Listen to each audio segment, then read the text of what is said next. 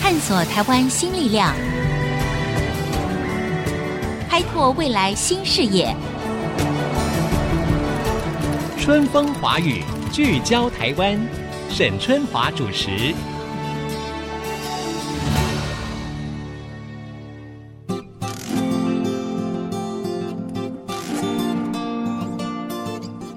Hello，大家好，欢迎收听《春风华语》，聚焦台湾，我是节目主持人沈春华。对于弱势的孩童来说呢，我想我们大家都会同意啊、就说教育就是翻转这些贫穷和人生的一个很大的一个关键。但是要怎么样才能够为他们建构一个比较稳健的，而且是比较长远的一个教育环境呢？事实上是非常不容易的。今天呢，在节目当中呢，我们要介绍的这位来宾呢，他在二零一五年的时候呢，也就是他还在念台大经济系二年级的时候呢，他就和同学一起创办了国际非营利组织，呃，这个名称很有意思，而且我觉得一听哦，让大家印象很深刻，它就叫远山呼唤。不错吧？这个远山呼唤的组织呢，最主要的就是希望为贫穷地区的孩子种下教育，同时呢也种下希望。而他们的第一个据点是在尼泊尔的库尔克，经过了三年的耕耘呢，就让原本百分之四十二的区域的辍学率呢，竟然就降低到百分之二了。还有呢，就是小学的升国中的这个升学率呢，就由原本的百分之十大幅成长到百分之九十八。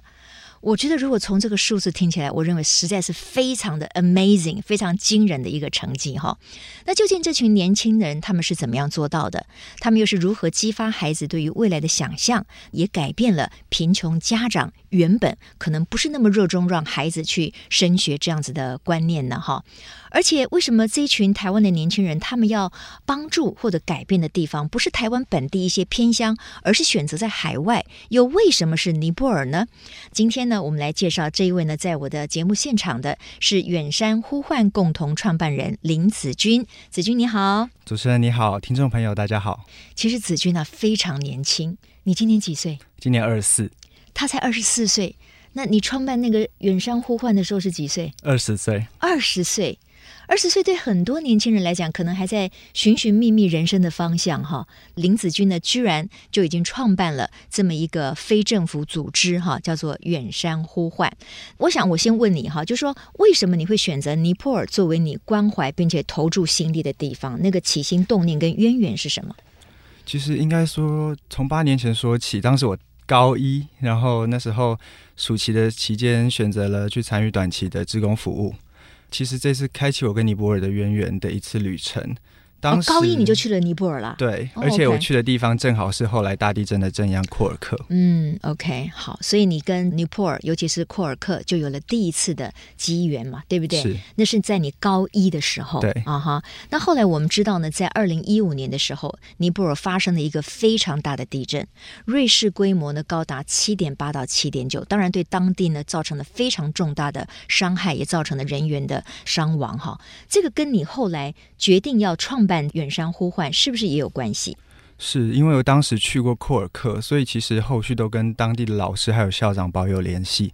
但是地震一发生之后，他们当地是震央，然后他们完全没有任何的管道可以求援，所以就用脸书的方式私讯我。我当时在啊，台真湾，的吗？是哦、o k 所以你一直跟他们有保持联系，对，跟诶几位老这点师很这点很特别，因为有些人可能就说，哎呀，高中暑期志工嘛，我去看一看，然后我也好像去了解一下不同的国度的一些情况，但是回来以后，可能你就恢复到你原来正常高中生的生活，可能跟当地就不会有连结了。可是你是回来以后一直跟当地有联系，是，其实原因是因为我当时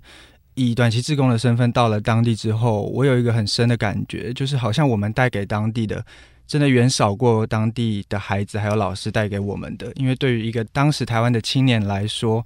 可以获得这种心灵成长，我觉得。嗯，好像是我从他们那边拿到的比较多，所嗯以哼其实我一直想，当时回来也是想要探索教育有没有另外一种可能性嗯嗯，是可以。以更长期的，所以一是直跟老师还有校长都有保持联系。嗯哼，刚才呢，我们听到子君说，他认为他们可以给予当地的那些弱势的孩子的呢，呃，还不如这些孩子可以给予我们台湾年轻人的。你最大的感触是什么？为什么你会觉得这些孩子给了你什么东西？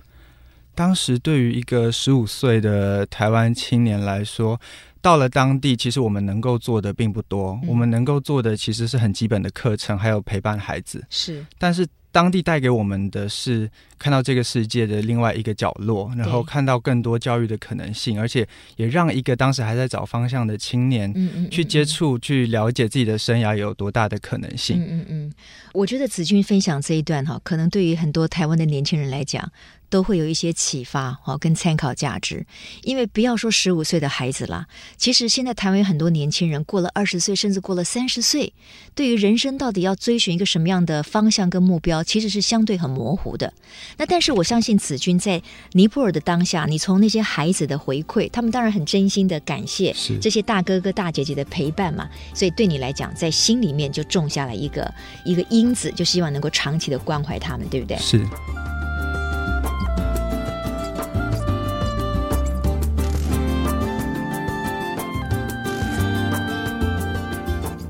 好了，我刚才说到了二零一五年的这个尼泊尔的大地震哈，就促使了子君跟他的朋友呢，就创办了这个远山呼唤。那当时你你还是大二啊，所以你可不可以稍微简单的说明一下？因为大家都想说，哎，你大二的学生你也没什么资源呐、那你创办这个你你怎么去帮助当地呢？你是怎么做的？其实当时我们开始的第一场活动的名字， 现在想起来非常好笑，叫做“号召大学生每个月省下一杯饮料的钱，帮助灾民渡过难关”。 OK，因为大概台币每个月六十块的资金，在尼泊尔就是非常大笔的钱，所以我们当时虽然是大二，没有人脉，没有资源，我们唯一能够接触到的就是我们的同学，我们就开始在大学的圈子里面号召了这个活动。嗯，那最后，其实不止北部的大学，中部跟南部还有东部的学生也都有参与这场行动，嗯有三百五十个大学生持续捐出了三个月的资金，去帮助正阳的灾民渡过难关。哇，所以有一句话说呢，台湾最美丽的风景是人。那其实大学生我们都说是草莓族，或者是比较自私的。那可是当你有一个明确的目标，就说，诶，我捐出一杯饮料的钱，我也可以帮助到这些受到赈灾的孩子的时候，其实那个反应是非常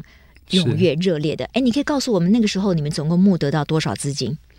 当时三个月下来，我们有募到快要六十万的资金， OK，全部都是来自大学生。对， OK，六十万哦，一个人大概就是呃六十块钱啊、所以是是很不简单的哈。问题是，我知道你们最主要的呢，现在在尼泊尔做的哈，就是帮助当地的小朋友，因为我刚才说过了，其实对于弱势的、贫穷的孩子来讲。给予他们教育是他们翻转人生一个非常重大的关键，但是我们知道教育是百年树人嘛，对不对？是很不容易的嘛。那为什么你会把一个可能一次事件，比如说帮助正在的孩子，又变成了一个比较有长远计划，用教育来翻转当地孩子的未来的命运？当时地震是四月，我们募款三个月之后，正好是暑假的时间。对，所以我们当然很想要看到这笔资金到底有没有帮助当地，我们就组了一个自己的志工队，是就到了尼泊尔。到那边，我们发现其实地震之后的三个月，当地有好多国际组织到过当地，包含红十字会、包含联合国这些很大型的组织。可是他们都是在赈灾之后完成短期任务之后就离开了。嗯嗯嗯嗯，那当时我们面临一个抉择是。当地我们看到有一个很严重的状况发生，是大概有超过百分之四十 percent 的孩子，他们没有办法受教育，因为家长经济变得不好，因为地震的关系。嗯第一个牺牲的竟然是小孩的教育，嗯哼，但真的他们也是迫于无奈，因为其嗯实跟食衣住行相比，教育并不是生活必须。嗯哼。呃，你说有大概百分之四十的孩子是没有办法受教育，是是因为他们没贫穷吗？是因为没有办法交学费吗？还是怎么样？主要的原因是因为地震之后，家长必须把钱先补贴家用，嗯，嗯很多，人都必须在原本种田的地方去搭起一个临时的铁皮屋，嗯嗯，然后他们呃原本的家具全部都压在大石块下面，所以他们嗯必须要筹措一笔资金。嗯嗯那当时小孩的学费对他们来说是第一个也是唯一一个能够拿来去贴补的一笔钱。嗯嗯嗯所以可能就先牺牲了孩子的这个学费这件事情是了哈。那你们当时呢，总共六十万，到底发挥在哪些效用上？我们主要也是很紧急的去补贴他们的食物、还有医疗、还有嗯哼建材的部分。对，因为其实库尔克这个地方它是海拔两千多公尺的山区，嗯它在冬天晚上的时候会下降到五度，在夏天的时候会下暴雨，嗯哼，所以地震发生的时候其实是雨季。对，那他们当时很急需一个可以遮风避雨的地方，所以嗯我们主要就是帮助他们去买食物还有建材。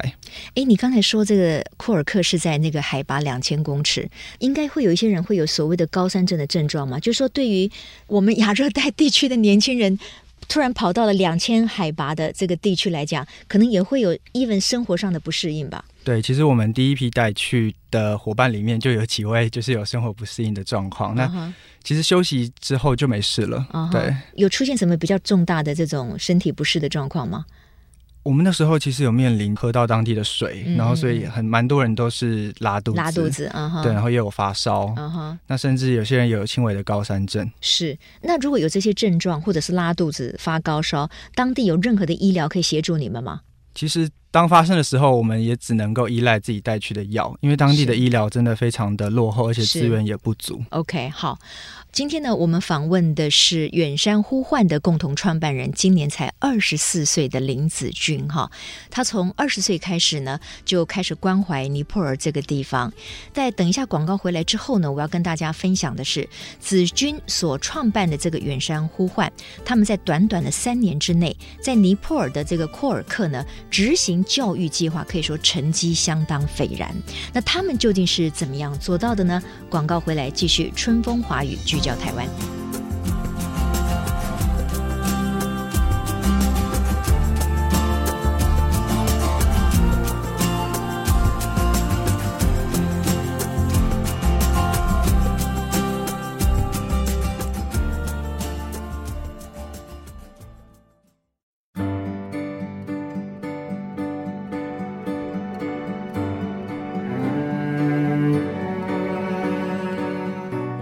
各位听众，大家好，欢迎回到春风华语聚焦台湾，我是节目主持人沈春华。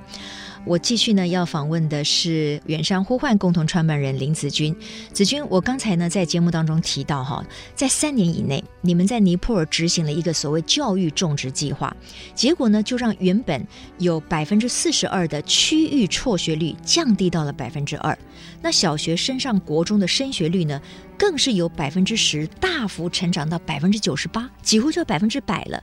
你们是怎么样做到的？哈，我一步一步来问哈。我想你要做这件事情，你要有资源，你要有钱，你要有人力。啊，请问你钱从哪里来？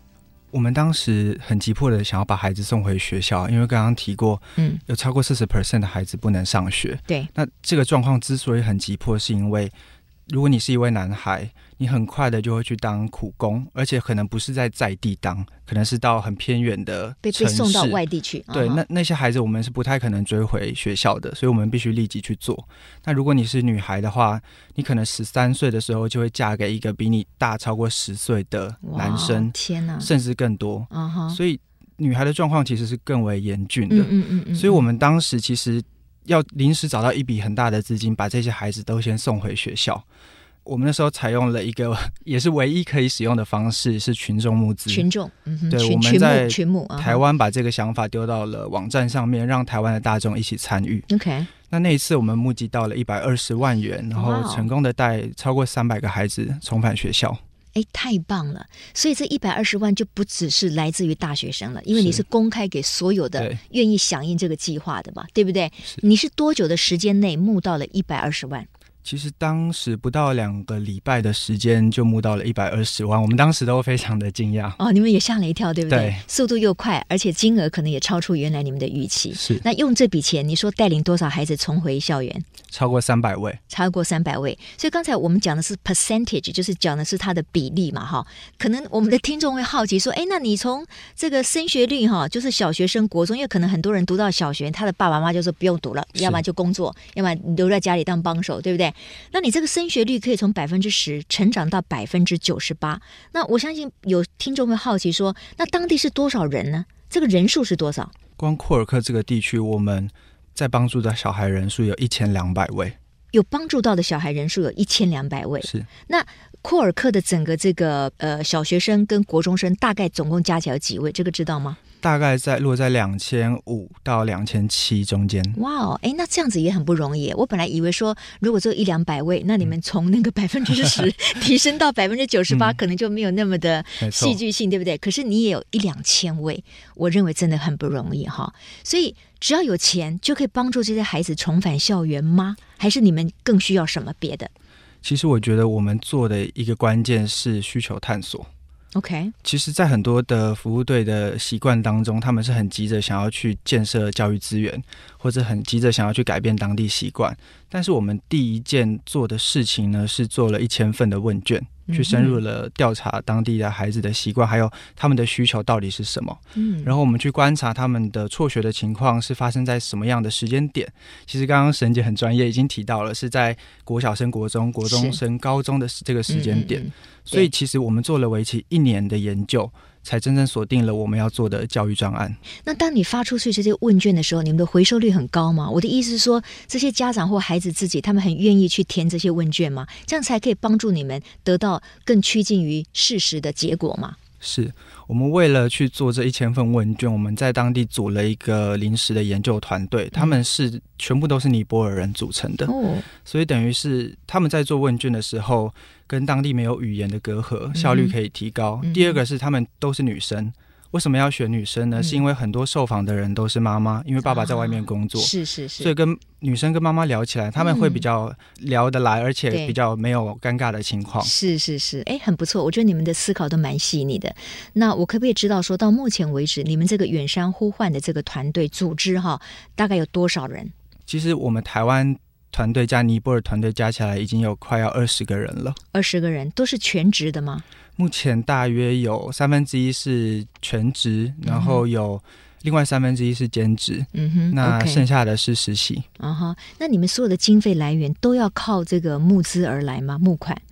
对，我们现在绝大部分都来自于大众捐款。 ？OK，好，那我们再回到那个教育种植计划哈，因为我觉得凭几位年轻人的起心动念，然后在三年哈，甚至现在是进入第四年嘛，对不对？在这么短的时间之内，可以帮助库尔克。呃，各位听众，库尔克哈、它是一个在全球贫穷线以下的地方哦，是应该没错嘛，没错对，它是相对非常贫穷的，所以确实你要去帮助这个地方的人，你除了要有钱以外，那你有文化的落差，你有观念的落差，所以不是只有钱就什么事都可以办得到，包括你要改变父母亲的观念嘛，哈，对，你们有有没有什么样的方法可以有效的改变这些父母亲？让他们知道说，诶，你的孩子继续升学是很重要的哦，他才会有更好的未来，你们家才会有更美好的未来。你们怎么做到这一点？其实父母在整个我们的系统里面是扮演非常非常关键的角色。我们会发现，其实当地有超过八十趴的家长都没有受过教育，所以当你去敲他们家的门，哦跟他说我要带着你的孩子回去上学的时候，他们会觉得说，小孩去那座山头要做什么？嗯对学校对他们来说只是一座山头，他们不嗯清哼楚那八个小时之间，每天八个小时孩子去干嘛。嗯哼，所以当时我们去做了一个叫做亲子讲堂的一个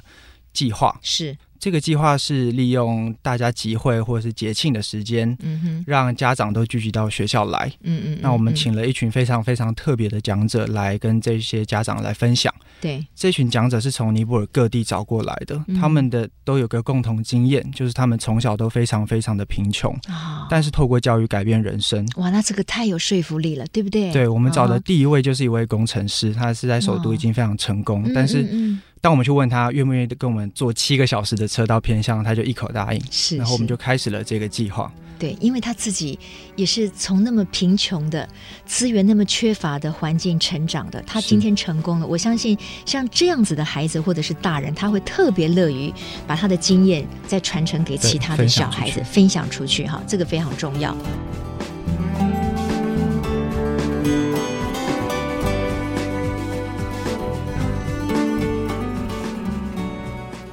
那我也有一个疑问哈，台湾现在有很多年轻人，其实也很想要为自己的人生找到一个定位，找到一个追寻的目标。是但是呢，这个热情跟这个理念可以持续多久？就是说你会不断的碰到困难跟阻碍没嘛错，对不对？而且你的父母亲可能会认为说，哎，你做这个你一辈子也发不了财啊，嗯啊没办法发大财，you know，是 诸如此类 的。那在你的人生抉择里面，这些会不会是你继续前进的一些阻碍？其实，在刚开始做的时候，因为我是台大经济系就学是啊，生你的父母亲也铁定有点不甘心吧？对， 因为每个同学他们都很优秀，都跑得很快，然后嗯对都很快找到了方向，是然后毕业之后也有马上有一个稳定的工作。嗯嗯，那其实对我们来说，我们走的算是一个呃，算是一条意图吧，对可以这样对说。那对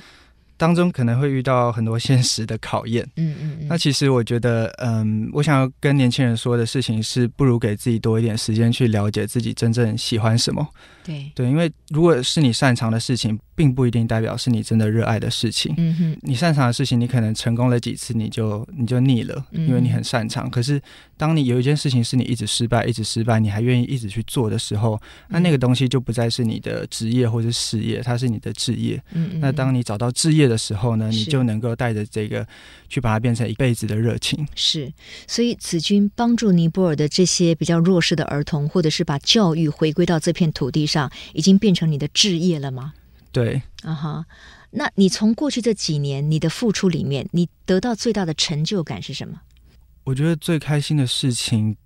其实是我们这个团队影响了台湾很多的年轻人。光我们带到尼泊尔的年轻人就超过一百个，嗯，那在参与我们已经有四连续四年四届的实习计划的也超过五十个人了。嗯嗯嗯，那这些年轻人，他们从从一个非常短期的角度去了解国际的志工，对，到加入远山之后呢，他可以了解哦，原来我们做教育是一个这么长期的计划，嗯哼一次就是五年，嗯那哼嗯当中有那么多的面向要顾及，对，他可以看到这个产业的全貌，然后决定自己的适合的角色在哪里。嗯哼，那当看到有这样的人出现的时候，我们都会非常非常的欣慰。是，那你自己这些专业又是如何得来的呢？只是因为嗯你是台大经济系的同学，所以你可能这方面就比较具足吗？还是你也必须要做某一种的学习？这些我们现在目前知道怎么去做的这些事情，其实都是从一次又一次的挫折跟失败中得来的。啊、对，我们对一，开始，嗯，嗯哼，其实实我们是经济系的学生，那对于很多像财务啊，还有很多，嗯嗯嗯譬如说研究成果分析，或者是说教育相关的知识，其实是跟很多前辈学习而来，然后再加上自己去当地尝试了嗯，超过三年，对然后去归纳出来的。啊哈，所以你现在是需要常常待在这个尼泊尔吗？还是怎么样？你的时间跟你的所在地的分配情况是怎么样？现在我们每年大约整个团队每年大概会过去六次，嗯哼，那每一次大概落在两个礼拜到一个月之间。嗯嗯当然我们是轮流去。嗯哼哼，那可是我们非常非常欣慰也非常骄傲的事情是，我们这个计划最终的目标是想要把教育的主导权交还给在地人。嗯嗯，也就是说，我们从四年前一进去的时候就培养了一个在地团队，嗯嗯嗯，全部都是尼泊尔的青年。是在二零一八年三年之后的五月的时候，他们已经成立了一个在尼泊尔正式的 NGO 组织，嗯嗯去，接手整个教育专案的经营。嗯嗯哼，也就是说，我们当大家问我们说你们这个组织的最终目标是什么的时候，嗯我们会很坚定的跟他说是离开。嗯，为什么 OK 嗯是离开？因为当我们能够离开的时候，代表当地人已经可以去接手经营这个教育，他们已经可以哦然后去独立自主对了，去创已造经可以更成多的长可茁能壮了。对，所以现在嗯不止我们过去，当地有一个二十四小时驻点的尼泊尔团队，嗯每一天都在为库尔克这个地方去付出。嗯，听起来真的是太棒了。如果你可以离开尼泊尔了，你下一个想要去帮助的地方是哪里呢？现在我们已经把库尔克的计划成功复制到，虽然是在尼泊尔国内，但是也是一个跟库尔克完全不同的地方，嗯叫做吉里镇，哦，嗯坐落于圣母峰山脚下。 OK，所以，呃，如果尼泊尔可以顺利的成功的话，我们会嗯希望把这个计划带到更多偏远的地方。嗯哼，但是听起来都是在尼泊尔，在海外，有没有对想过说这一套成功的教育计划也可以服务或者是帮助台湾比较偏向弱势的儿童呢？其实这个我们已经在做了，我们做的方式是把我们不止这一千份问卷，可能这四年来已经有超过三千份了。嗯我哼，们把这些研究成果归纳起来，让台湾这边的组织也可以去参考，去了解到说哪一个专案对于学生的影响是非常大的，嗯然后又又有哪一些美美嘎嘎是需要。是是去老师还有家长去合作的。啊哈，太棒了！今天我们非常谢谢子君来跟我们分享了他创办这个远山呼唤非政府组织的一个心路历程哈。我想在每一个年轻人的心中，或许都有一座呼唤你的远山。我希望大家不要只是很心虚的听见了，你要很勇敢的迎向前去，为你自己的人生打造一个有理念、有愿景的一个国度。也希望子君今天的分享能够鼓舞到所有的年轻人。谢谢子君。谢谢沈姐，谢谢听众朋友。也非常谢谢大家的收听，我们下周同一时间春风华语聚焦台湾，空中再会。本节目由世界先进机体电路赞助播出，探索真相，开拓未来。世界先进机体电路与您一起聚焦台湾。